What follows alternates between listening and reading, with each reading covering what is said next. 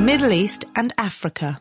The Economist, January 6 through January 12, 2018, in the Middle East and Africa section, protests in Iran when frustration boils over.